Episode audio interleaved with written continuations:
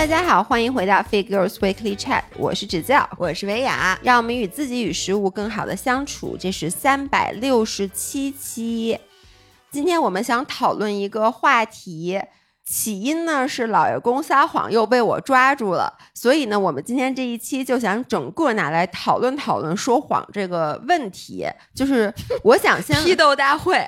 不不不不不不不只是批斗他，因为我那天在跟他讨论了他老撒谎这件事儿以后，我就在想他为什么总说谎。嗯，然后呢，他每次说谎我也原谅他了。说谎这事儿到底值不值得原谅？我自己就引发了一番思考。我想先问你，老伴儿，你觉得你怎么看说谎这件事儿？你觉得可以原谅或者可取吗？我能跟你说，我觉得我这期录完了之后，可能要被喷死。你全是三观不正的观点吗？我觉得我在说谎这件事儿上，可能和大多数人的观念不一样。我觉得这世界上没有所谓的 facts，没有事实，没有事实，真的没有。物理角度来讲，有事实吗？可能也没有，非常少。比如说，你说这件衣服是绿的，在我眼里它就是蓝的，那你说它是绿的还是蓝的？不，如果你真的觉得它是蓝的。那事实就是你觉得是蓝的，你没有撒谎，但是你也觉得这衣服是绿的了，可你就说它是蓝的，这就是撒谎。我觉得 it doesn't matter，就是因为你说话是给另一个人听的，对吗？其实你说了什么并不重要，他听到了才是重要。那他听到了，你甭管你你觉得它是绿的，你说它是蓝的，还是你觉得它是蓝的，你说是蓝的，他听着都是蓝的。然后呢，这件事情它关乎了他怎么 process 这件事儿，就整个这个加工链。就是你们俩的对话，其实我觉得更在乎的是你的感觉和他的感觉。但是你通过说谎这件事儿，其实并不能左右他怎么看。所以我是觉得说不说谎，比如说你是被撒谎的那个人，主要看的是你有没有受到影响，而不是说你撒没撒谎。我觉得这事儿对我来讲真的无所谓。嗯，你能理解我的意思吗？我能理解你的意思，但是我对撒谎这件事儿，首先我觉得绝大部分是不可取的。嗯，然后呢，我觉得跟你刚才的想法一样，就是你其实还是要看我的感受嘛，对不对？就我觉得你撒这个谎 O 不 OK，所以我会更多的去看你撒谎的原因是什么。嗯，就是你为什么会撒这个谎，会取决于我最后要不要原谅你。就是你撒谎的这个动机和原因，我能不能理解，并且去共情？如果我能够带入到你的身上，比如老爷公的很多次撒谎，为什么我都原谅了他？第一是我罚了他钱，你看你得到了利益，我得到了利益。第二是其实我将我自己带入他，我非常能够理解。如果说他当时那个动机就是。我不能理解，那就会让我决定他错。这就是为什么刚才你说那衣服，比如说一件衣服它是蓝的还是绿的。如果说我觉得它是绿的，它确实也是绿色。假如说啊，如果你是一色盲，你看它就是蓝的，你跟我说它是蓝的，那这没有撒谎，对，没有撒谎，我不会生气。但是呢，如果说你骗我，比如说我说你帮我买的一件蓝衣服，我买了一件绿的，其实是我买错了，对，其实是你买错了。但是你跟我说那块没有蓝的，或者你说这就是蓝的啊，我就说这就是蓝的，我我就觉得这个是蓝的，你就会生气。对，因为你骗了我。那我举一个老爷公，比如说的例子啊，我这一期可能所有的撒谎的例子都是老爷公干。我想就是老爷公为咱们公司付出这么多，而且老爷公在外面也是个有头有脸的人。就是我希望大家听听就算了。就是如果大家在现实生活中碰到老爷公，或者你正好是老爷公的同事啊、客户啊。不要揭穿他好不好？我求求你们，你们还想不想让我们这个播客生存下去？我能跟大家说，姥姥在刚开始我开录音笔之前坐下以后，先叹了一口气，说：“哎，谢谢老员工，谢谢老员工说了这么多谎，又让我们白剪了一期节目。”我先说，我前段时间跟老爷公生气，就最近一次啊。发了他的钱，跟他生气的是他喝酒欺骗我。那故事的起因呢？是我前段时间不是在万宁吗？我先说我没有不让他喝酒，但是我们俩之间有一个共识，就比如他今天晚上要喝酒，他提前要跟我说一声，说我今天晚上有饭局要喝酒。我先打断一下啊，那他跟你说，你有权利说今天你不许去吗？我从来没有说过不许去，但是如果他，比如他这两天身体不好，我就会说你不要喝。但是其实啊，你看他经常喝酒嘛，跟罗京什么的，我其实没有制止过。就是我觉得他只要是适当的、合理的范围，不喝醉就 OK。所以那天呢，他一开始呢，他也没跟我说，但是他后来呢，给我打一电话，说他跟罗京还有他堂哥一起说喝酒了，然后我就说喝多少呀？他说没喝多少，他说就就喝了几瓶什么之类的。我说啊，那好吧。你没问他喝了几瓶白的，还是喝了几瓶啤？他当时说的是喝了几瓶啤酒。然后呢，我就说那好，我说那你现在干嘛呢？他说我现在喝完了，当时已经十点多，快十一点了。他说我们喝完了，我现在准备回家了。说我骑车回家的路上，我说好，因为我最近不都是早睡早起嘛。其实那时候已经到了我睡觉的时间。张涵就在等你这句，那我先睡了啊。对，然后我就说好，我说那那我睡觉了，我就把电话挂了。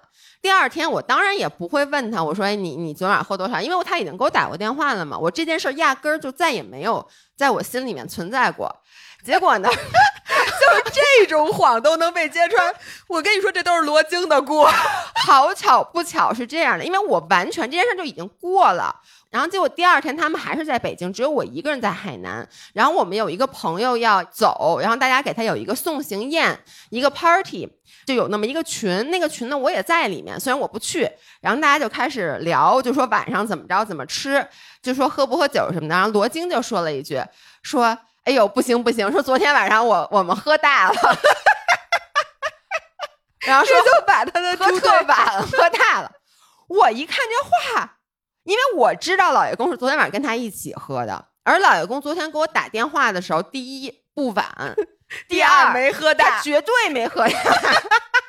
而且当时我跟你说，张涵啊，当时正在骑车找罗京的路上还没去呢。不是，是他们俩已经。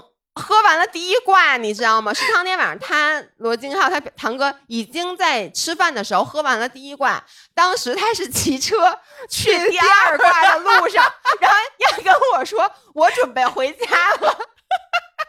所以如果罗京不说，我压根儿也不知道这事儿嘛，因为晚上我就睡了嘛。就他一说，我说我说你喝多了。你跟谁喝的？这用饭跟谁喝的吗？因为昨天万一是罗京跟张涵的堂哥喝的，不可能。因为前一天晚上他说他喝酒了，我说你们喝多少？他说我们都没喝多，说我们这都很正常，什么都特。我现在还骑车呢，什么的。说罗京已经走了，回家了。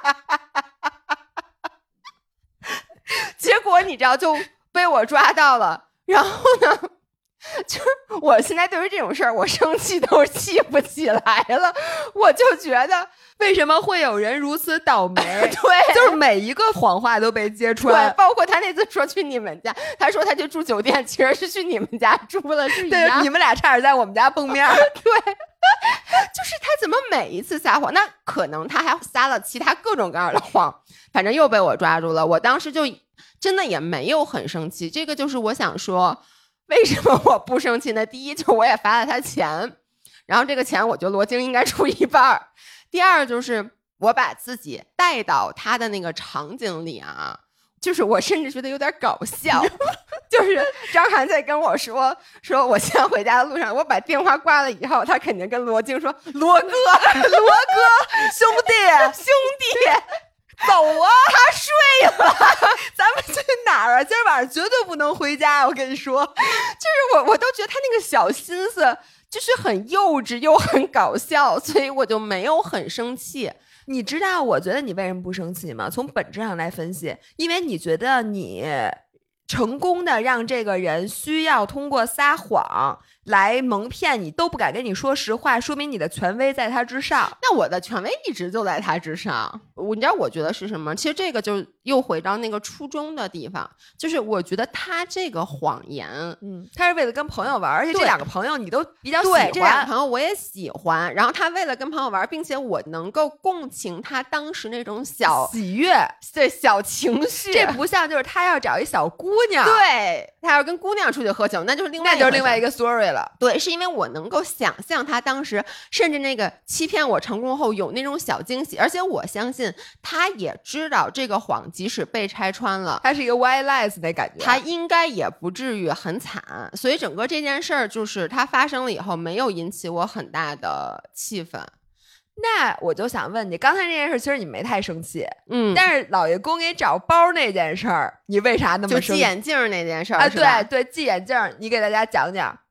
是这样的，这件事儿我在《宁浪别野》里面分享了后半段，就是眼镜的故事。然后很多人其实当时都不理解我为什么要那么生气。我先给大家从头讲一下，是这样的，就是我经常在万宁，有时候让老爷公给我寄东西，然后有些东西比较着急，我就会跟他说：“我说你一定要给我寄这个东西。”然后上一次是有一个防水的包，我当时特别着急，因为我要去冲浪，我那个包坏了，我就说你帮我寄过来，他就说好。然后呢，比如说我是周二晚上跟他说的，他就说好，我帮你找。结果呢，周二也没找，然后周三也没找。哦，不对，他是周二没找吧？他跟我说我已经找到了，嗯。然后呢，说我周三给你寄。周三我没问他，他就也没说话。结果到周四的时候，他跟我说说哟，我昨天特别忙，我给忘记了。然后呢，说我现在就给你寄。我现在就给你叫，然后就说我叫了，然后就周五的时候又跟我说，昨天什么叫那人没来，反正就类似于那种吧，他就反正中午没给我寄，结果导致那次我就挺生气的，是因为。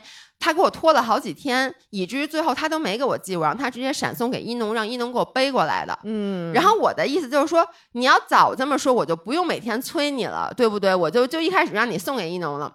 所以前段时间我有一个更急需的东西，就是我的眼镜，因为我晚上在那边开车没有路灯，我得戴眼镜。我就到那边以后，我发现，哎，我眼镜找不着了。我就想，可能是在家，我就跟老爷公说，我说你得给我寄，我说是这个东西你必须要给我寄，因为你不给我寄，晚上开车其实我特别危险，嗯，因为你散光，对我散光我看不清，所以我晚上那两天都不太敢开车出门，你知道吗？就去远的地儿。他说好，我说你今晚到家就给我寄，他说好。结果呢，他晚上给我发一个说我想去找罗京玩儿，他真的是原话，不是。为什么老是罗京？就为什么？所以罗京要为张涵一切的罚款行为负责任。对，说我想去找罗京玩儿。我说那我眼镜呢？他说我现在给你寄和，因为当时已经是晚上了嘛，我现在叫给你寄和明天一大早我上班之前给你寄是一样的，其实是一样的。我这么一想，我说那那你去吧。我说那你千万别忘了晚上回去给我找眼镜啊。他说好。结果呢，周五一大早跟我说，哎呦，我实在今早出门太。太来不及了，太赶了，说就没寄，说但是我已经就准备好了，我一定周六早上起来给你寄。然后周六呢，他就问了我一下，说你再把地址给我一下，就确认的地址。然后我就给他了，他说好。哎，我问你就话到这儿，你是不是就觉得他这眼镜应该是已经寄出来？因为他说你再把地址给我一下。对呀，我给了，他说好的，所以我就觉得他眼睛给我寄出来了。结果到了周日第二天，我我带着我妈在海口，而且当时就是因为那两天晚上开车，我都看不清，我就已经开的非常非常累了，因为在那个开高速什么的。然后张扬给我打电话，我当时跑步呢。张扬给我打电话是这么说的：“说老婆，我跟你说件事，你别生气啊。”我当时正跑着呢，我腾一下站住了，你就准备好要生气了。不是，我说你丫是不是没给我系眼镜？因为他那个原话是我跟你坦白一件事儿，你别生气呀。然后我当时就，我那个火蹭的一下就上来了。我觉得就是第一，这不是第一次发生了，就是这件事儿之前那次，其实寄包那次我已经跟他不高兴过了。而且我当时不高兴的点就是，我说你如果这两天忙寄不了，你就说你寄不了，你不要每天都说每天都说好，然后每天都不干，对，每天都没寄，然后结果到最后耽误我事儿。然后我说这眼镜这么重要的事儿。他给我的解释就是，他一开始是觉得他就找着给我寄，然后他就找半天没找着。但是呢，他之前已经跟我说，他这就给我寄，就是他已经准备好了，放在门口了。所以他怕你拆穿他当时的谎言。对，就是他第一个谎是他根本就没有找着眼镜在哪儿，但是他就告诉你他找着了。他告诉我他已经放在门口了。你第二天一大早就给你寄，所以他为了 cover 这个谎，他就找不着眼镜，他没敢跟我说。这个其实还是周六的时候的事儿，我还跟他说了呢。我说你找不着的话，给我打视频，因为我也记不得那个眼镜在哪儿了。然后他说好，但他又说他找着了，你能理解吗？就是我能理解，所以他其实就是怕他这时候再说，哎呦我找不着，那我就说，那你昨天不是说你已经放放门口了吗？你放什么放门口了？所以他就。为了 cover 这个 lie，他又撒了一个新的谎。然后他说，他从星期六晚上就一直在找这个眼镜，把我的每一个包都翻遍了，都没找到。最后星期天上午觉得这个要再不给，因为我星期天按理说或者星期一我就该收到了，对，所以他只好给我打电话跟我坦白，我就特别特别生气。然后，但是这个故事的结局 有点搞笑，因为我当时实在太气愤了。我就罚了老爷公钱，然后呢，一开始狮子大开口说了一个很高的数额，后来呢，我回到了万宁以后，一拉抽屉，发现眼镜在我抽屉里呢。人家张翰找了一宿，不止一宿，而且你知道，就包括这个抽屉，每一个地儿都翻遍了。他活该，他还去车里翻了，他活该。我现在觉得，对我 你是为着，我就觉得也是活该，因为他当时如果很早之前他就跟我说，哎，我没找到，我会在我那儿找一下，你知道吗？所以等于眼镜他根本不可能找着。然后呢，我就罚了他少点钱。老爸，我收回我开头说那句话，这种谎我会生气的，就会生气吧？张涵干的这个第二个事儿，我一定会生气的，因为我觉得生气有几个层面。第一呢，他不在乎我。就是你一天到晚把关心我放在嘴边儿，对，然后我晚上他妈开车我看不见路，对，你不给我找眼镜儿，那你是找罗京玩儿？对，你说你要找罗京玩儿，罗京是什么东西？你怎么能不给我找眼镜儿呢？就说明你之前跟我说的那些，对，you care about me，这玩意儿都瞎扯吗？这是第一，第二件事儿。因为很多人他会为了自己的谎言去努力，比如说我跟你说我全马能破三，明天我是不是得练啊？嗯，我得把这个谎给变成真的才行吧。但是呢，张涵是一个他撒完谎之后他也不努力的人。我今天跟你说我把眼镜给你放这儿了，明天他还不找，他拖好几天才找。明天跟你说，哎呦我忘记了，等于他这一整天他就没有为他的谎言努过力。是，然后直到这件事儿实在是拖不过去了，就没有借口。他可能后天再跟你说：“哎，我今儿快递员没上班儿，但是这东西我已经准备好，这事儿不赖我。”我有没有在咱们节目里分享过，就是他买车架我跟他生气那件事儿啊？哎，好像没有，我没没分享过。来来来，咱们飞福来的 CFO，咱们换一个，就是张涵是这样的。四月份的时候啊，我们说想给车买一个顶架，到时候呢就就装自行车装自行车那顶架。然后呢，当时老爷公就说好，他说他查一查。但是呢，过两天我们又觉得，哎呦，是不是？也用不着，就说那就先等一等，然后呢，反正就这么拖来拖去，到最后呢，就说，哎呦，要不然趁双十一买吧。嗯，所以我就很早，可能在十月初的时候就跟他说，说你双十一别忘了买那个顶架。他说好，没问题。我就有次问他，我就说你顶架买了吗？他说好，好，好，这就买。然后他就坐那就开始，然后我就觉得他肯定是买了呀。然后呢，结果到双十一都过了，就过了。我说，哎，那顶架你买了吗？我突然想起来。他说：“我看看啊，然后就开始拿着手机在那看。你看看是什么意思？你到底买还是没买？我就要你买还是没买？对。后来呢，他就说：说我真的问了，我真的跟那人说我要买了。我说你把那个手机拿来我看一眼。然后他就给我，然后我就发现他问人家那个记录还是五月份的时候，就他压根儿后来就忘了这件事儿。但是呢，他不跟你说我没买。”他就说：“我看看。”然后他想再看看的时候，赶紧赶紧买，赶紧跟那个人说，就不管这双十一还打不打折，就赶紧把这东西给买了。但我当时就看他那个整个表情都不对，所以我就说：“你把它拿来，我看一眼，你买没买？”就事实上根本就没买。我觉得也可能是你让孩子太害怕了吧，因为我觉得我。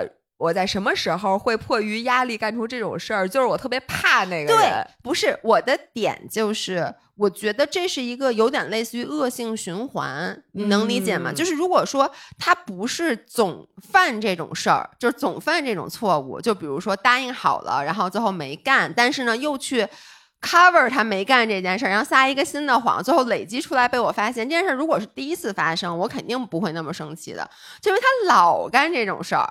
然后，所以我就特别的生气，而且我发现还有一个另一个层次啊，他越爱干这件事儿，你就越让他干，他不就是？其实啊，我觉得啊，从心里来讲，你从四月份让他看顶价，你就知道这事儿会干成这样，因为我觉得张涵他很少有，就是说你交给他一事儿，他特麻溜儿给办好了，基本上我觉得没咋发生过。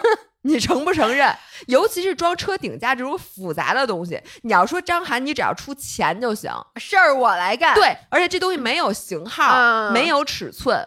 比如你跟他说，你哎呦电视也不行，太复杂了。哎，买一杯子，嗯，或者你给我买手机，就你只要把手机型号。张涵买手机好像也没买，不是你记得吗？给你妈买手机，巨生气，后来闪送的。对不起，手机这件事儿我收回。就是他给我妈他给你买，错对对，不是那次是生什么气啊？我你等会儿，先让我把这件事儿说圆啊。就是你如果让他买一只东西没有规格、没有型号，你跟他说张翰就给我买西瓜，今天他肯定不会脱。但是你知道车顶架这个东西，首先它有很多牌子，然后呢，他得装咨询，对，而且装在这车上能不能装得上？然后有的是是能放仨车，有能放俩车，高矮还不一样，绑的那个东西全都不一样，这是一个非常复杂需要研究的东西。这种东西本来张翰就是一拖延的人，而且他本来就挑不出来。那你说你侯诗瑶，你自己反思一下，嗯你最开始非得让他干这件事儿，是不是就等这一天呢？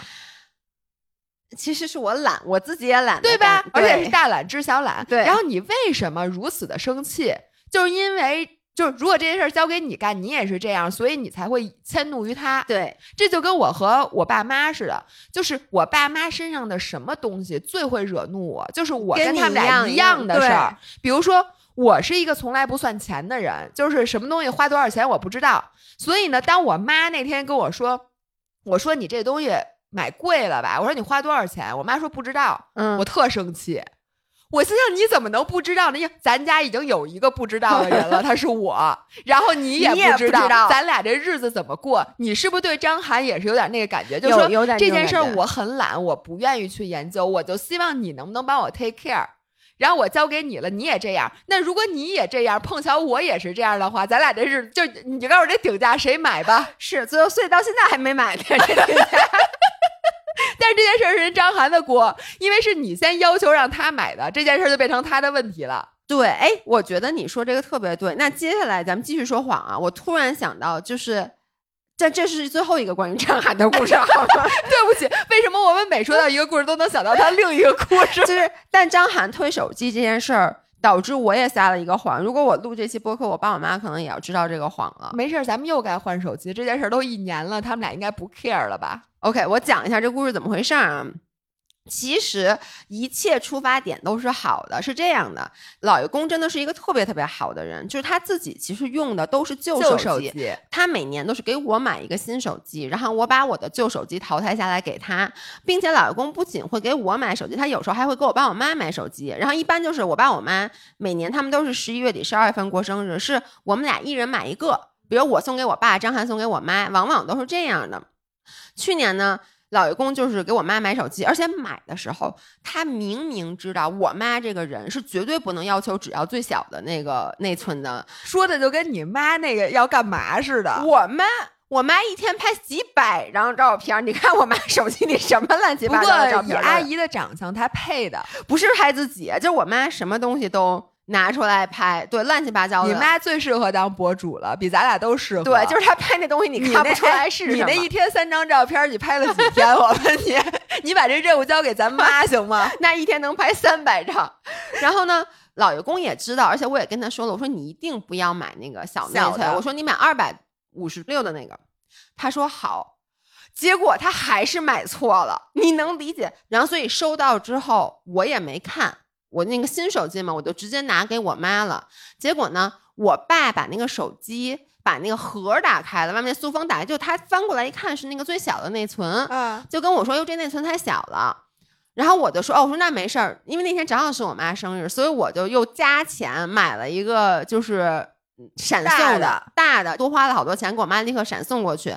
然后我就说：你把这小的给我，我说给退了。但因为是老爷公下的单嘛，肯定是他退对吧？我就跟他说：你把这手机给退了。”退回去以后，人家过两天又给他寄回来了，说这个手机上面边儿上有一个划痕，哟，然后呢，老爷公就说这个手机我只是把塑封拆开了，我连上面那个膜都没有撕下来过，我连开机都没有开过。说怎么可能边上有一个划痕呢？并且我们看是真的没看到，就这个手机现在特别神奇，到现在为止我也没看到那个划痕不是这手机还在咱家呢。啊！你听我说呀，这就是我生气的点。然后那个卖家态度就不是特别好，反正就那意思就是说，因为你都是退到厂里嘛，人家说有划痕，今儿不给退，所以后来呢，我们就还什么投诉了客服什么乱七八糟的这种事儿。这些事儿是谁干的？是这样的，一开始就是我跟老公说，我说那你不能不退呀，这手机一万多，因为那个内存确实也小。那我说这么小的内存谁用啊，对吧？我爸也不可能用。我说那你就投诉他，然后老公就投诉了他。但是呢，人家可能说那你就是什么现在把这个手机弄麻烦，对你把这手机寄回来。结果老公就一直拖着没寄，反正就是来来回回，到最后不行，就是不得已了，然后。我就去打了这个电话，人家也是说什么找闪送，是当时还是疫情，你知道吗？就有时候反正特别不方便。结果这件事到最后就是有一次我真的跟他急了的点，就是他跟我说他寄了，他说他已经把这手机寄回去了。然后我回到家，他们这手机就跟我们家玄关柜上搁着呢。他好歹给藏起来呀！我一进门我就看见这手机了，我看那手机，我就跟张涵说：“我说你不是寄出去了吗？”他说：“奥迪儿闪送生病了，今天没来。”我忘了他怎么说，但就是因为他这种，因为时间太长了，这个等于人家就根本就压根。你现在再想退那手，那你告诉我这手机，他老公就用了呀，老公终于终于一款新款，他已经多少年没用过新手机了，终于用了新手机。但你知道吗？就很多谎言，你背后的逻辑是什么？比如有的是怕别人生气，我觉得老爷公当时他说那些，其实他就有点是逃避责任。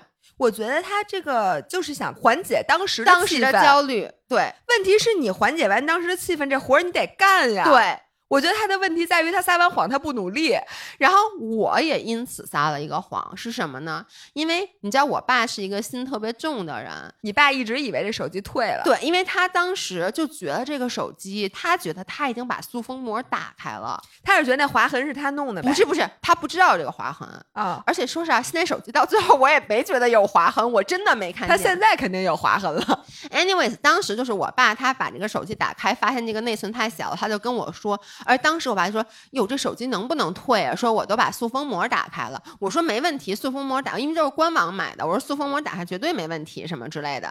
结果呢，我爸过两天就会问，哎，那手机退了吗？因为当时呢，我觉得肯定能退，因为已经还没有说什么划款那事儿。我就跟我爸说退了。结果过两天那个手机不就又被退回来，什么又开始反复嘛。然后呢，有一天又问我，那手机退没问题吧？我说没问题。但其实当时这手机张涵已经开始拿来自己用了。就是我为什么撒这个谎呢？就是很多时候你撒谎都没有你想象的那么复杂。就是说我什么，我是为了逃避责任，或者我是怕挨批评。有的时候撒谎就是嫌麻烦。哎，我经常因为这个原因撒谎。我当时跟我爸撒这个谎，其实不是想骗他，而是。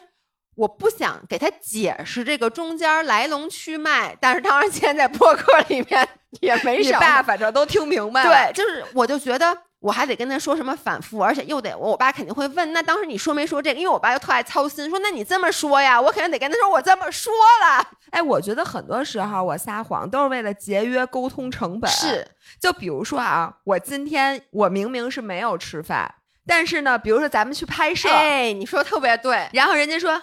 说那个维亚老师，嗯，说你吃饭了吗？我知道，如果我这时候实话实说，我说我没吃饭，那一定就是，哎，那我给你点点吃的，你想吃点什么？我说，哎，不用不用不用，咱们先拍。哎，没事没事没事，我们给你点点什么，你吃点什么？不用不用不用，哎，没事没事没事。然后就说，哎，你吃这个吧，你吃点。然后就点了一大堆我根本就不吃的，然后最后就摆在那儿浪费。我就能预想到一定是这个结果，是。于是呢，我就只好撒谎，我说我吃了，说太俩字儿。结束，就是没别别不要再跟我讨论这个问题了。我特别经常是因为怕后续的沟通麻烦，然后就直接说出一个当下最简单的答案。甚至有的时候，其实我觉得这个听上去没有问题，但我就觉得有时候真的不可取。就是很多时候我们是逃避沟通的。就比如说，我的老公跟我说很多谎，就所谓的谎，其实就是他。觉得他如果说了这个答案，我会试图想去跟他继续沟通，但是呢，他又觉得可能是不是觉得沟通没有结果，然后这件事儿就这么过去了。我现在不举他的例子啊，我举一个我的例子，比如说咱俩在刚开始合伙的时候，就刚开始做这件事儿的时候，其实你可能做了一些事儿或者说了一些话，让我当时不太高兴。但是呢，那个时候我还没有找到一个很好的跟你沟通的办法，然后我就会说没事儿。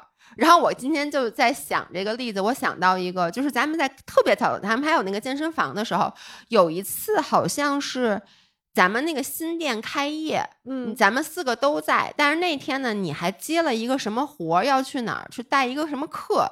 就是那个房东给咱们找的一个，所以当时呢你就答应了，但是这个就导致你当时那个那个叫什么呀？schedule 就 schedule 有点弄不出来，所以当时就是新店开业的时候，咱们四个合伙人都在，但你就走特早，然后还是怎么回事？具体细节我太久了，我记不得了，但是我记得我当时是有一点。不高兴的，因为你觉得我的 priorities 没分清。对我当时是这么觉得的。然后后来呢，你回来以后呢，你就给我发好多微信，你就说什么什么回来了什么乱七八糟的。然后因为我当时心里还有情绪。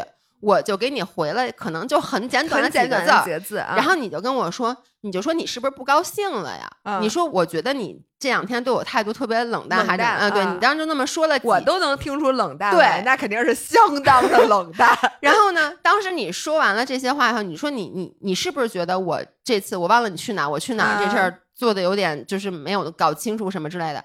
我当时特别想去跟你讨论这件事儿，就是我想说，我觉得咱们这时候最重要的还是咱们。呃，新店开业，你不应该因为别的事儿去影响。但是当时我觉得这个事儿一说就有点没完没了了，你知道吗？可能就会牵扯出很长的一段沟通。但是我当时有点觉得好麻烦啊！我觉得你不是因为麻烦，哎，我觉得是因为你不知道。你把这个话跟我讨论之后，咱们的对话会引向何方？对呀，那其实也是害怕麻烦，就是哎，我觉得不是麻烦，是你当时，因为你知道，咱俩做朋友虽然很多年了，但是咱俩合伙，当时咱俩是属于新的 partnership。对我发现，任意两个人你深度绑定的时候，最开始都有一个试水的过程。我不知道这个话我能不能跟你直说。嗯，就有可能。如果我跟你直说，那你会不会就是你生气以后的那个反应，或者我是不是恰巧踩在你的点上？那这就可能有时候就没有办法收场了。我觉得有的时候你跟我说没事儿，是你还不是特别百分之百的确定。当你跟我说你不高兴之后，那会不会到时候我反而会比你更不高兴？然后这件事儿就变得很 ugly。我当时就是觉得。那你可能要问我，那你说我该怎么办？我又不知道你该怎么办，嗯，所以我当时就我说没有，我说我现在在忙呢，我说那个不好打字什么的，就是我就把这件事儿给跳过去了。我觉得这个也是一种谎言。那我想问你，刚才你不是问我，你觉得就是什么谎 OK，什么谎不 OK 吗？比如说现在咱俩呃角色颠倒一下，嗯，就是我其实是不高兴的啊。然后呢？但是我撒谎了，我跟你说我 OK 啊，我没事儿，我什么事儿都没有什么的。这个时候你会不会生气？就是我撒这种谎，我不会生气，你不会生气，因为你可以理解我，我可以理解你。所以其实你对生不生气的标准是说这件事情我能不能带入，能不能共情？对你只要能理解对方，就算是你自己受到了伤害，嗯，你也觉得 OK。不，我不是觉得 OK，而是当我只要能理解对方，我就会看到。不是那一面，就比如我受到了伤害，因为你的这个谎言，但是我会看到，就是说，只要你当时最开始做的目的不是完全的想伤害我，或者你也有一些自己的情绪，是我我带入过去，我当时也可能会做。但是我觉得张涵那件事不是这样，就张涵找眼镜，张涵不买车顶架这件事儿，咱们都干得出来。对，所以我其实说实话，这两事儿我也没有那么生气，我的那个生气也就是。咆哮两句，说不是张涵，咱们这不是第一次，就是我是这种生气，但不是那种涉及到原则性的那种不可原谅。你看这不都原谅了吗？而且当时那个生气很短暂，五分钟吧，也就。哎，那我问你，你有没有比如说发生在我身上，或者发生在张涵身上或别人身上的，让你觉得就完全不可原谅的谎？你身上没有，完全没有。当然了，可能我没 我没没发现，因为我现在其实已经偷了咱们公司的公章，跟别人合伙了，是吗？就是你已经不是咱们公司法人。塔罗牌不是算过了吗？说我会被最亲密的人骗一骗钱。哎，如果公司的钱在我这儿，然后呢，我挪用公款了，我挪用公款呢，但是这公款让你挪用，不是？但我挪用公款这个理由，你是完全可以理解的。你会生气吗？我会生气，但我这不会是咱俩之间的 deal breaker。那咱俩之间的 deal breaker 是什么呢？就你觉得我干一件什么事儿，就是如果你是有意的想去伤害我的，比如什么？就比如说把我的裸照 发在互联网上，不是，就因为我觉得，比如说像你说挪用公款这事儿，首先啊，没有什么公款；其次，我觉得你一定不会挪用公款，你会跟我说，你会说，哎，账上有这么多钱，我我我能不能要钱？对，我觉得这个是完全。不会影响的，所以你看，我不能接受的谎言就是你的初衷很简单明确。只有当你是想伤害我的时候，我是无法共情的，因为我不想伤害我自己。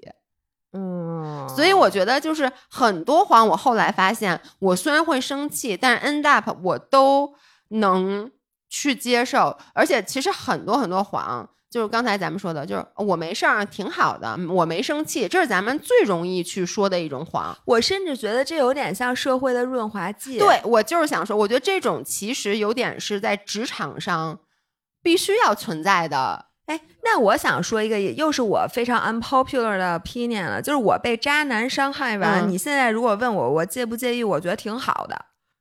就是我给大家讲，吃一堑长一智是吗？我之前给大家讲过我初恋男友骗我的故事，对对，可以简单的复述一下。其实就是我当时的那个初恋男友，他跟我好的同时，还跟一个跟我和姥爷都特别好的姑娘，就我们仨关系特别好的那个另外一个姑娘好，因为他们俩都住校，等于他们俩在住校的时候，就晚上好 好下半场，然后白天跟我好 好上半好上半场。然后直到我发现他给别人发微信说什么宝贝儿，我问他我说你这宝贝儿谁？他说是他妈。嗯，然后后来他就跟我坦白是他初中的那个女朋友。于是呢，他还当着我的面给他初中的女朋友打一电话，说你不要再联系我了。估计那女生当时听的也一脸懵逼。哎，除非还有一种可能性，他当时同时有俩。就除了我以外，还有俩女朋友，也也不是没有这个可能，就跟人家分手了。然后我我们俩当然也不行了，因为我觉得他出轨了，我觉得特别过分。然后时隔两年，我才发现原来那会儿他的那个真正的那个女朋友是我的那个好朋友。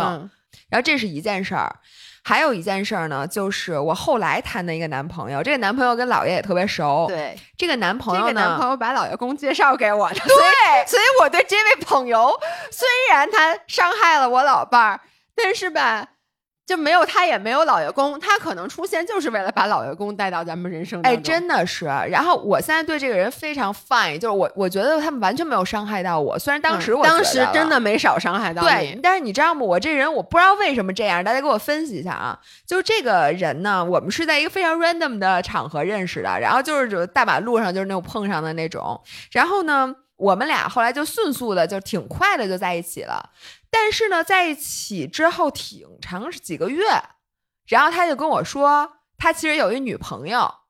因为当时那个男生在上海，姥姥在北京，然后他们俩真的一下就看对眼了。我觉得属于一见钟情那种，然后王八看绿豆那种，然后很快就好了。然后好了以后，因为他在上海，你在北京，所以我觉得你没有察觉是正常的，特别正常。因为我也俩见面都是，要不然是他来北京的时候，要不然我去上海出差。我去上海出差也没几天，就是那种去个两三天，所以我们俩并没有真的那种天天在一起。是的，对。然后他有。一次在北京的时候，突然就跟我说，首先他给我坦白说他有一女朋友，我当时简直就是晴天霹雳。我说 what？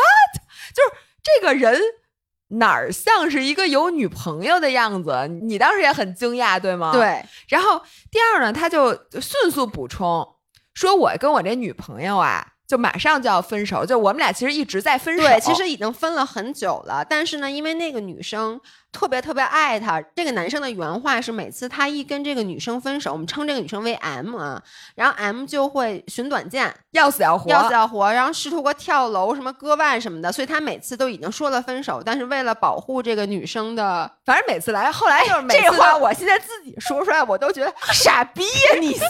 不是咱俩当时，当时真信，咱俩当时真信。我现在刚才重复出来，我觉得这不就教科书的渣男？他当时每次来都给我有新故事，对，就是每次来都有关于 M 的新的，就是 M 又怎么怎么怎么怎么着了，然后他爸又来找我谈话了，说你可千万不能，你你我们家女儿现在危在旦夕，对对对对，我跟你说，你们俩这可不。说你为了他的生命什么的，你不能现在离开他什么之类的，天天跟我这儿，反正就是一说到这姑娘就唉声叹气，嗯但是呢，他又得回到他身边。就是这样，然后我去上海的时候，我们就永远都不可能真的在一块儿，对，因为他每天晚上都得就是回，因为他们俩还住一块儿，嗯，持续了多长时间？就基本上我们俩在一块儿一共也没多长时间，就是就一直是这样。就是，但是你知道，你对他的感情是这样，我记得当时你开始是很喜欢他的，对，而且当时咱们是给他下了最后通牒的，说你要在一个月之内把这事搞定。然后他就每一次来都说，哎，其实已经搞定了，但是又怎么怎么怎么着，哎其实已经搞定了，但是又怎么怎么都有但是，就是你这没完没了，简直。然后呢，最后就我觉得他自己也有点编不下去了，然后他自己也不知道该怎么跟我说哎，了。我觉得他真的是一个特别爱撒谎的人，而且他撒谎就是自己都信。哎，我也觉得他信。不光他跟姥姥撒谎，当时我其实已经有点不信了嘛，然后我还把他叫出来，我记得我还跟他谈过话，对对对，我姥爷当时经常跟他对峙。对，然后我就说到底怎么回事儿，然后他跟我说的也是那种，就觉得他特惨，就是哎，我觉得这个人是不是有点被迫害妄想症？我觉得是，然后他真的觉得他自己特惨。对他觉得他自己特别可怜，然后当时后来我离开他了嘛，因为我就觉得这人就不可能了。对。就这怎么这样呢？我当时离开他的时候，他觉得他自己惨透了，你知道吗？就是他觉得我离开他是你的错，是我的错，然后并且他当时跟我他被说他整个世被整个世界界抛弃了，对他就说我最爱的人、嗯现在也离开我了，我靠！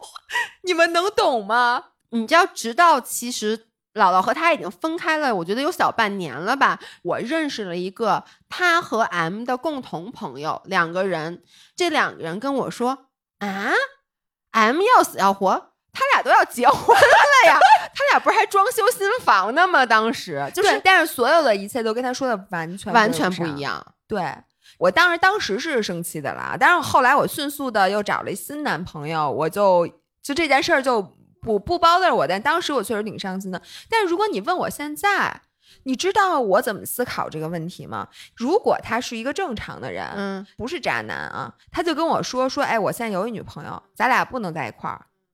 那我其实是错失了一段，就是我可以和我很喜欢的人在一起的那个时光。我当时就是我是非常非常想跟他在一起的，并且呢，我们俩在一起其实更多的时候是很快乐的，就不讨论那谁的时候，就是都是一开始你不知道的时候也是很开心，对，都是很开心的。至少我不管他愉不愉快，他肯定比你愉快啊。对，也是，就是，那就是说，呃，如果他没有撒这些谎，那我们俩根本就不会有之前那段愉快的时光。然后现在随着年龄的增长，我越来越觉得，在年轻的时候，在你意气风发的时候，碰到一个和你真心相爱的你，他当然肯定对我，因为他也不图我别的，对吧？我们俩肯定还是他是的，他是喜欢你的，所以我其实 somehow 还有点感谢这项谎言，因为如果他是一个过于真诚的人，嗯，那我们俩根本不会开始。当然了，我可能这么说对那个 M 也不公平，但是他就算对 M 不公平，也不是我的问题，那完全是他的问题。但是我现在想起这段事儿来讲，我觉得其实共同的回忆和经历比他骗没骗我更重要，所以我看重的是他撒的这个谎，在我的整个人生里扮演了一个什么样的角色。OK，哎，这个我就跟你不太一样哎，我觉得大多数人都跟我不一样，就是跟什么道德都没有关系，我是会觉得。这段感情从最开始，如果它就是建立在一个谎言上的话，上的，嗯它对就是一个很虚的东西。哎，所以你就觉得他不应该，我宁愿它就没有发生过。嗯，我还有一个在感情里面，我觉得别人特别爱撒谎的，就感情里面有两种谎言，我觉得有一种是欺骗，就我那个渣男友，对，那种是很典型的欺骗。说实话，这个对于我来说是不行的。但是我刚才说了，我跟老爷公的这个无数次的谎言，但有的谎言呢，我觉得就比如像老爷公喝酒这种是算小的欺骗，还有很多就是当两个人刚在一起的时候，那个谎言属于夸大和吹嗯牛。你能理解吗？就是两个人刚开始在一起的时候，甚至可能在一起很长时间的时候，你会活一个不是自己真实的人设。比如说，老爷公刚跟我好的时候，完全不是现在这个样子，我只能说，不是我特想知道他什么样儿。不是你记得张涵刚跟我在一块儿的时候我，觉得就这样啊，没有，特别装逼是吗？当时他会有一点点想去装。刚在一起的时候，都会想去扮演一个更好的角色。那你觉得这种算不算撒谎？我觉得不算吧，这不人之常情吗？那你面试的时候，你也不是人家问你什么你就百分之百说，你不都得把自己说的更好一点吗？对，但是我觉得这个就就你我我就比如说啊，我觉得比如说我是六十分，但是我说我能做八十分，这是一种撒谎。但这个东西我压根儿没做过，和我说我做过，哦，那那我又要举一个老爷公的例子。不是你刚才说好是张涵最后一个例子的，这个是是太久了，很久之前的例例子了，我都不知道为什么老爷公要跟我撒这个谎。当时就是这个谎撒的莫名其妙，但后来三炮我又能理解。嗯，你给大家讲讲。我刚跟老爷公在一起，就刚认识没有多久，然后往那个好的方向发展的时候，我问他他是哪年的，他跟我说了一个不是他真正生的那一年。他把他自己比他真实的年龄说大了一岁，啊，然后呢，我就一直以为他是比他真实年龄大的那一年，直到有一次我看到了他的身份证儿，我说你不是这一年的吗？他说身份证是假的，假的，对，不是，这就是为了掩盖一个谎言，新撒了一个谎言。Why？后来过了很久，我才弄明白他为什么去撒那个谎，因为我们俩刚认识没多久，好像有一次三炮就见着了我妈。还是我跟他说了我妈说的一句话啊，我有点印象不清楚了。基本上就是我妈，我跟我妈说，我说哎，最近有一个男生啊，什么的，然后我妈就随口一问说说那男生属什么的呀？我说哎不知道，不是属猪就是属鼠的吧？然后我妈就说哟，说你这属相跟鼠好像说跟属鼠的不行，，对不合适对。然后呢，我可能就把这件事儿无意中又讲给了老爷公，我肯定讲的时候我都没印象了。老爷公就说：“我操，我就是属鼠的，可怎么办？那我不能属鼠，我今天高低横高竖我得数猪。对我的天哪！所以他就一直说我我是那个八三年的，我是八三年的。然后直到真的我们俩都在一起挺长一段时间的了，对，要不然你看不见对方身份证的。对，而且他肯定早就忘了。他忘了，他压根儿就忘了这件事儿了。但最牛逼的是，他没有当时说啊，说哦，对不起，我当时就是我当时为了怕你不跟我好了，对对，我我我怕你妈太迷信了什么。哦，我这身份证这为了什么上学 去做假假的？不是他张口就来呀，不是自说自己身份证是假的，这话他也敢说。对，然后我当时三炮，我甚至都信了，因为这事儿对于我来说，他根本不是一个值得撒谎的事儿。对呀，这个人一定是因为他身份证是假的，要不然一般不会有人说他自己身份证是假的。然后直到又很多年很多年，就是再加上你后来你老跟他妈他爸聊天，你跟，他爸他妈聊天，你还不知道他哪年的吗？对，然后这件事儿等于最后就还是被戳穿了。然后大家首先不要去炸这老爷公啊，人家给你们提供了这么多笑料，请你们不要再评请你们论区。尊重老爷公，甚至应该打赏，对我之前就说了几个老爷公笨的例子，然后很多人都在底下说说要老爷公合集。不是，在底下说。这要我，我肯定受不了了。我老公也这样，我现在天天想跟他分手，什么就是类似于这，不要这么说好吗？老爷公他的存在就是为了给播客贡献素材的，好吗？咱们公司最后横着就靠人家老爷公一人撑起。撒的 所有的谎和犯的所有的傻，撑起了飞不我明。天再买点家具让老爷公装一装，要不然下期播客不知道录什么。所以就是你知道他这个谎，就是哎，你先告诉我这谎，你生气吗？我当时刚知道的时候是生气的，嗯，了解了原因以后，觉得莫名 其妙，就是 另一种生气。另一种生气，就是觉得你怎么能撒这种谎？但是同时，on the other hand，又觉得他应该当时是真怕我不跟他好吧？这种谎都能撒出来。我觉得他最大的所有的谎言的问题，都是老爷公是一个逃避型人格，所以他、个我同意。他开始撒那个谎，其实都是一个非常无所谓的谎，都是不会让我生气的谎。而每次我真正跟他生气的是，因为他为了 cover 那个谎，他去逃避那个对峙的过程中，又去说了一些简直就是让我觉得就只要今天不被你发现，那日后会不会增加被发现的几率无所谓。对我只要先把今天糊弄对，过去活过去。再说。嗯，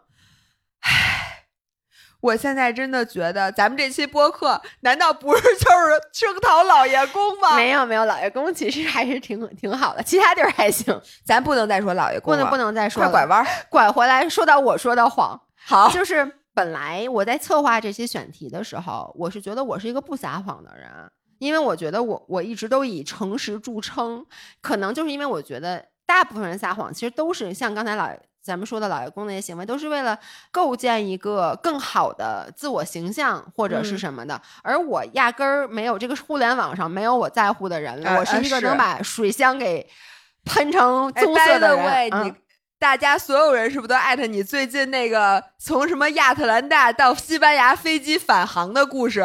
我已经收到五十多条了，你们别再给我发了。对，anyways，我就觉得我是一个挺不在乎这些事儿的人，但是我就细数了一下，发现第一，我撒很多谎；另外就是麻省大学的这个心理学一个研究发现，百分之六十的人在十分钟的交谈中会撒谎两到三次，男女差不多。所以就是我们其实无时无刻不在撒谎。你这么一说也是，然后我现在发现撒谎分两种，一种是利己，一种是利他。我发现现在我撒的大多数谎都是利他的，就是说嗯我不是为了让你觉得我怎么样，我是为了让你觉得你自己怎么样。就比如说，我刚刚其实撒完谎，就是我跟一朋友吃饭，嗯，我以为你要刚进屋，你说老伴儿，你今天这个结构写特好，我以为你现在要跟我说这是我撒的谎 不。就但是类似，嗯，我跟他吃饭的时候，那个朋友啊，他他是一听咱们播客吗？呃，应该听吧。啊，他是一个干别的运动很厉害，但是他跑步确实不太行。他刚刚开始跑，但我觉得其实就是我想鼓励他一下，于是我就跟他说：“我说你现在是我周边我觉得唯一一个能立刻练跑步就能取得好成绩的人，我觉得你的身体素质特别好，然后我觉得你今年要是比赛，你肯定可以。”他说我这课表太难了，他不想跟我一起跑。我说你肯定可以的，因为你只是现在不知道你可以。我觉得这就是一个我现在经常撒的一种谎。嗯，因为你说我知道不知道他行，其实我不知道，我也不是说我他一定不行，只是我不知道而已。但是呢，我觉得如果我用非常肯定的话跟他说，我说你真的就是可以，我没有骗你，我就从来不跟别人说这话。我说，但我就觉得你可以。然后我觉得这个话能激励到他，所以我就说了。然后你说这谎言对我有什么好处吗？其实没有好处，撑死就是拉近我们俩关系，让他可能以后跟我一块儿跑步。但是我觉得说这种谎会激励到他。嗯，如果从这个角度，这是一种利他型的谎言。对我觉得这种是不是就传统定义上的所谓的叫 white lie，或者我刚才说所谓叫 PUA，叫也叫善意的谎言？就是咱们经常说有一些善意的谎言，就是 on the other hand，我觉得这个是所谓的我觉得嗯这个谎言对你好。对你能理解吗？就比如说像你觉你说，哎，我觉得你这跑步没问题什么的，可能他本身是没有天赋的，或者他可能未必能行，但是因为你觉得这样对他好，你就说了，他就信了，他就去跑了，结果跑伤了，因为他可能天生不适合跑步，嗯或者这种谎言其实更多的，我觉得出现在我们经常会面临一个问题，就比如说，当你知道你的家人或者好朋友，呸呸呸啊，比如他们得了一个重病。嗯那这个时候你要不要告诉他们？然后包括比如说，我如果知道你的老公出轨了，我要不要告诉你？哎，这咱俩今天讨论过，对，以前我的理念是，我会以我觉得对你好的形式去嗯决定这个结果。比如说，我觉得这个男的不行，他太渣了，你需要知道。那我就会告诉你，我说，哎，你老公，我那天看你老公跟谁谁谁在一起了，你不能跟他在一起了。或者是我觉得我说了这件事，你可能承受不了，因为你太爱他了。我跟你说完以后，可能会导致你的世界崩塌。然后那我就不告诉你，我不告诉你。但是你知道我现在是什么感觉吗？就是如果是一般的朋友，我就不告诉了。嗯，但不告诉并不代表我在欺骗他，我可能就是置身事外的一个角度。就我当我没看见，我欺骗我自己，我说我没见过。这是一种情况啊。但还有一种情况就是你刚才说的，就是比如说咱们会对对方有一些所谓的褒奖，那这个褒奖很多时候可能是未必是出自内心的。但是呢，这种时候我觉得这个谎言我是喜欢的，或者说我不喜欢你。比如我对你有地方看不惯，比如你现在有一头特别丑，或者你最近长胖了，我会选择不告诉你。这算谎言吗？就你没有真正的说什么，就我不会说你明明胖了，但我说哎你最近瘦了吧，这个是不行。但是当我看到很多事儿，就这个事儿，如果我只给你，我说实话会伤害你的时候，我就算不说谎，我会选择不说。哎，但是这个你知道吗？我会介意。我是觉得你在替我决定什么会伤害我，什么不会伤害我。但是说的人是我呀，对，就像我说的，我如果撒谎，这是一回事儿；我不说，这个是我的事儿。就跟你其实是没有关系，所以你觉得你不说也不属于撒谎？我觉得不属于撒谎。我其实在这儿，我想举一个例子，并且这个例子其实我早就想举了。然后呢，是之前前段时间出现在评论区的，在这儿对不起啊，Q 一下我们关老师，就是之前姥姥跟关老师还有小伙子录了一期播客啊，然后底下有一个人就说了一句，说我不喜欢关老师。这个播客呢分发在三个平台，所以就是。咱们的这个平台也发了这期播客，所以在我们平台发出去这些播客里有一个五人儿，不知道他是不是五人儿啊？在有关老师的节目底下评论说：“我怎么那么不喜欢关老师？”然后呢，底下有一个人就说：“不管是因为啥理直气壮的原因，这句话都显得不合时宜且不太礼貌。”我给这个五人的评论点了一个赞。然后呢？又有一个人回复他说：“为什么你觉得特别喜欢就是合适，特别不喜欢就是不合时宜、不礼貌呢？难不成只有夸奖不喜欢批评吗？”我其实就是想，我在这儿想说一下我的观点啊。我觉得这个就是，就你有没有权利不喜欢一个人？我觉得完全有，你有权利喜欢一个人。但为什么我觉得喜欢一个人，我们要勇于的表达出来，而不喜欢一个人的时候，我们最好把这个 opinion。就是保留给自己，保留给自己呢，是因为我觉得作为人都是要有一定善意的。你可以不喜欢他，因为种种原因。但是如果你把这个不喜欢表达出来的时候，你其实会伤害到别人。而你为什么说我觉得喜欢应该表达？因为喜欢表达出来，你只会帮助到别人。嗯，我觉得你说的对。所以这个就是因为当时那个点，那个点就是说，那我不喜欢他，我不说，我这不就是没有忠于自己，就是。内心嘛，我觉得这是两码事儿。嗯，这和另外一种情况正好相反。你听过一句话叫什么？Share happiness is double happiness. Share sorrow is half sorrow. 嗯，就是等于就是你跟人分享喜悦，你收获的是两份喜悦；你跟人分享悲哀，你收获的是半份悲哀。对，这是为什么呢？是因为大家其实我觉得更能共情到喜悦。然后就说你这件事儿，你再惨，比如我经历特惨的事儿，我跟你分享。其实呢，你可以跟我共情，但是你永远不会百分之百的跟我共情。对，因为他毕竟不是。就比如我今天被门把手给掩了，我跟你说完了，你心里的那个疼痛，可能只有我的疼痛的可能百分之一都不到。那肯定的。对，但是呢，我今天跟你说一高兴事儿，你哈哈一笑，我觉得你跟我跟我高兴劲儿。差不多，对，我觉得这个就是反过来 apply 到公共的这个领域。大家都看过一本书叫《乌合之众》，《乌合之众》那里面就完全写的这个：当你发出一条你喜欢谁，别人不会引起什么涟漪，嗯，但是如果你发一条特别恶意的、充满戾气的，你可以带动一大群人的节奏，因为这就是互联网的这个东西。所以我现在我非常支持你的看法，就是在这种尤其是键盘侠横行的这种。互联网上，如果你想做一个文明的互联网人，我觉得就应该多分享这种理性的东西，而少带节奏。就是负面的情绪，我觉得每个人都有，我觉得这没问题。我们是有权利有的，我们也有权利不喜欢或者看不惯任何一个事儿或者人。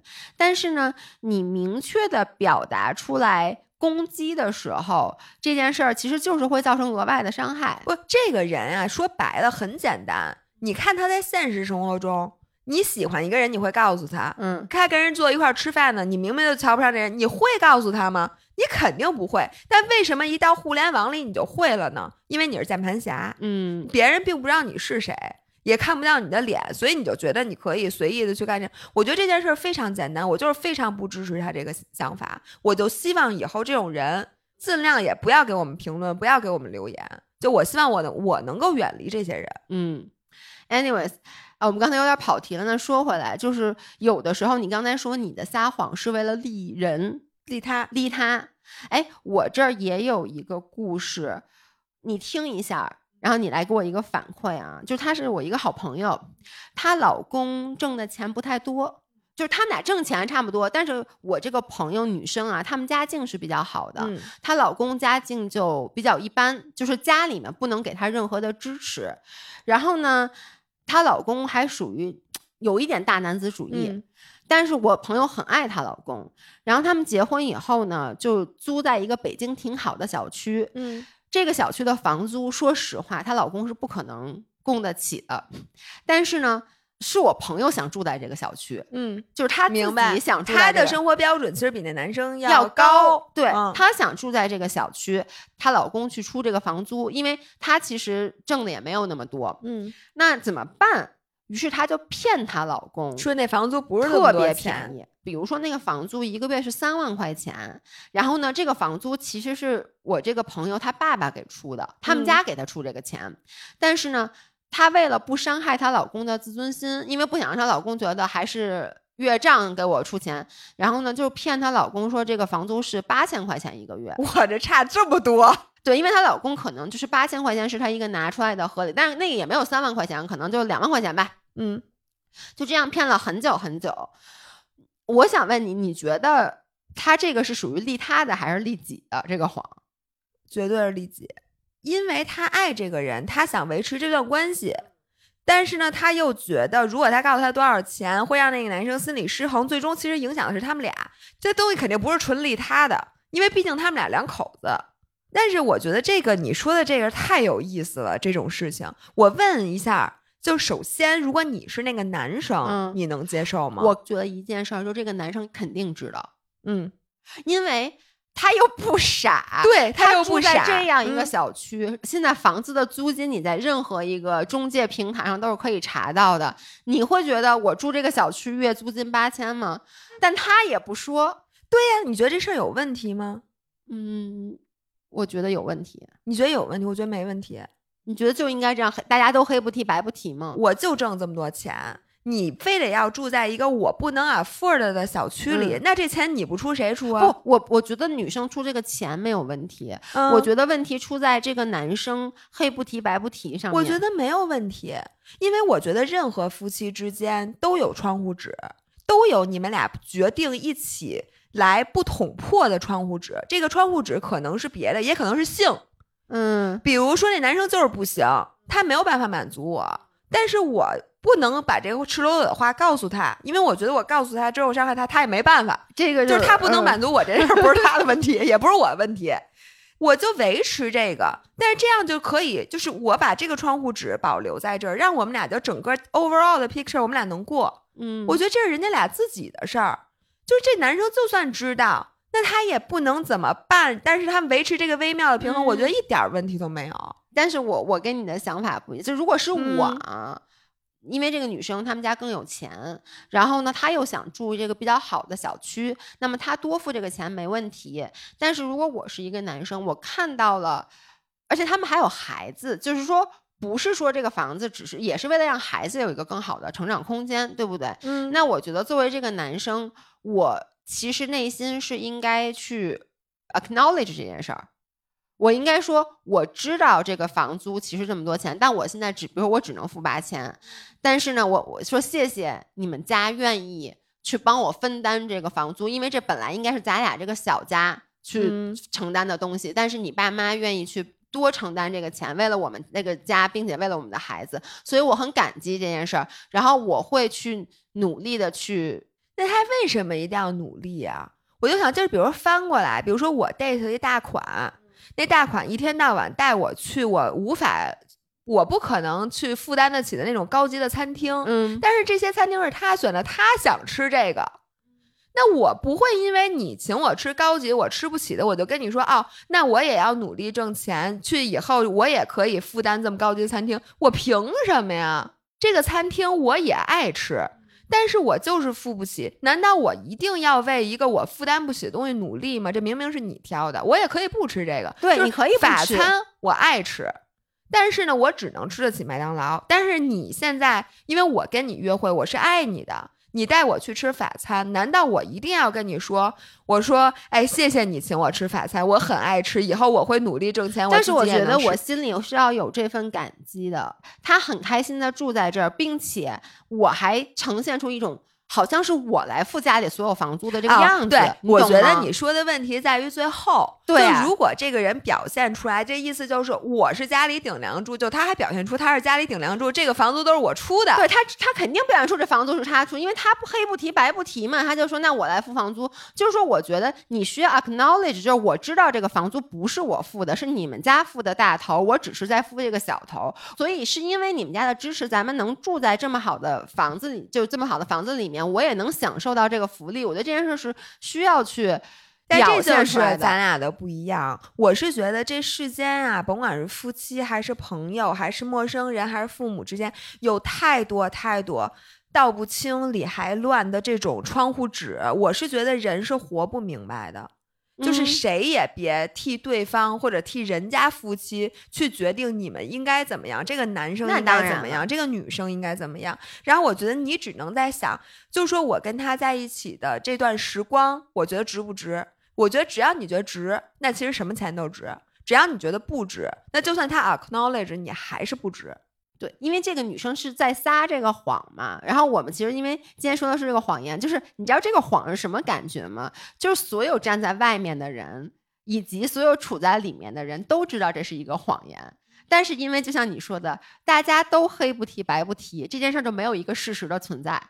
就谁都不说这个房子的房租是多少钱，然后女生也说八千，男生也说啊八千我给了，然后就是，然后外面的我们这些朋友也看到了这个事儿，就变成了一个你说的，它似乎变成了一个事实。嗯，我觉得这种 elephant in the room 的事儿简直是太太多了。对，但我觉得这就是人人活着之所以有意思，不就是因为没有 facts 吗？所以，这就是咱们今天最后的我想讨论的结尾的点，就是如果说你发现了对方的谎言，你是选择陪着他一起把这个谎给撒下去，就比如像我朋友他整个那个情况，还是你会戳穿他？对于我来讲，我永远都是看我怎么想对我是最有利的。嗯，就是如果这件事儿真的影响到我，bother 到我，并且在不伤害他的情况下。那是我的自由，我想拆穿他我就拆穿他，不想拆穿就不拆穿。伤害他你也可以拆穿他呀，那得看伤害他之后会不会反倒伤害我，因为这个人的关系是相互的，你没有说伤害他不伤害自己的，你还觉得你对不起他，这对自己也是一个伤害，对吗？对。然后我觉得我是主要是看这个，我看怎么想对我有利。你呢？我道理都懂，但你也知道我是一个什么人。手欠就必须见到泡就得给他捏了，见到豆就得给他挤了。对，就是我其实特别想最后说出一番你这种话，而且我今天上午就查了以后，我发现就是，这就是为什么我不能当家长，因为我看了很多文章都说，很多小朋友为什么会撒谎，就是因为他总是被拆穿。呃，或者就是这么说吧，就是说，如果你父母发现孩子撒谎了，你的第一选择永远不是直接拆穿他。我我觉得你之前说过，你你偷家里钱，嗯，然后你妈没有直接拆穿你，但是她也让你知道她知道这件事儿。然后我看这个这个文章里说，这种是最好的解决办法。所以齐老师真的在育儿方面，哦，那我妈还是挺厉害的。对，就这种是，就说你要告诉他。你要正确的引导他，并且就是对诚实的表现给予鼓励、给予嘉奖和鼓励，但是不与撒谎的表现予以太多惩罚。对，他说这个是一个正确的，就是让这个孩子能够健康成长的。就是反正基本上的意思就是说，如果你发现一个人撒谎的，尽量的不要去拆穿他。哎，然后我还想说，撒谎有的时候是你的进步的动力。就很多时候，你跟比如说我约会的时候，或者我面试的时候，我是不是得把自己往好里说？对。这就是我说的，我很多时候我为什么那么努力，就是因为我这谎已经撒出去了，就是我已经让别人觉得虚张声势了，就觉得我很厉害了。这个时候我必须得厉害，我高低就得都得厉害。这不就是所谓的那个有的谎撒多了自己都信了，其实就是那种，就是比如说我说我是一个自信的人，然后不经常就要对着镜子说我是，其实你是一个自卑的人，那你说我是一个自信的人，我是自信的人，然后说多了自己就。就信了嘛，其对实是一个道理。所以我觉得有的时候真的撒谎这件事儿不一定。我现在觉得撒谎啊，它有的时候是这个咱们人际关系的润滑剂，嗯，有的时候是块遮羞布。因为我觉得人是不能承受赤裸裸的事实的，大多数时候都不能。你看，就是咱们常会问对方，如果你能听到每个人的心声，你嗯愿不愿意听？你为什么不愿意听？是因为你承受不了的，是因为你知道大部分人跟你说的话都有谎言的成分在里面，对，或者说这个很多是这 facts，你根本不喜，你根本就接受不了。有有有的是这个，还有一种就是你可能是你进步的动力。嗯，对这个我承认，对，这种就是很多。像你，尤其是在夸大自己的成就的时候，这个其实嗯有点是给自己洗脑。所以你知道，我像这种，我一般是不拆穿的。嗯我一般只会去拆穿那种，就是我觉得它是欺骗性更强的谎，我会去拆穿。所以最后归根结底，我觉得对于我来讲，我还是看对方的初衷是什么。嗯，行。那说了那么多，我就我希望通过我们后面的这些那个描眉画眼，让大家忘却老爷公的故事。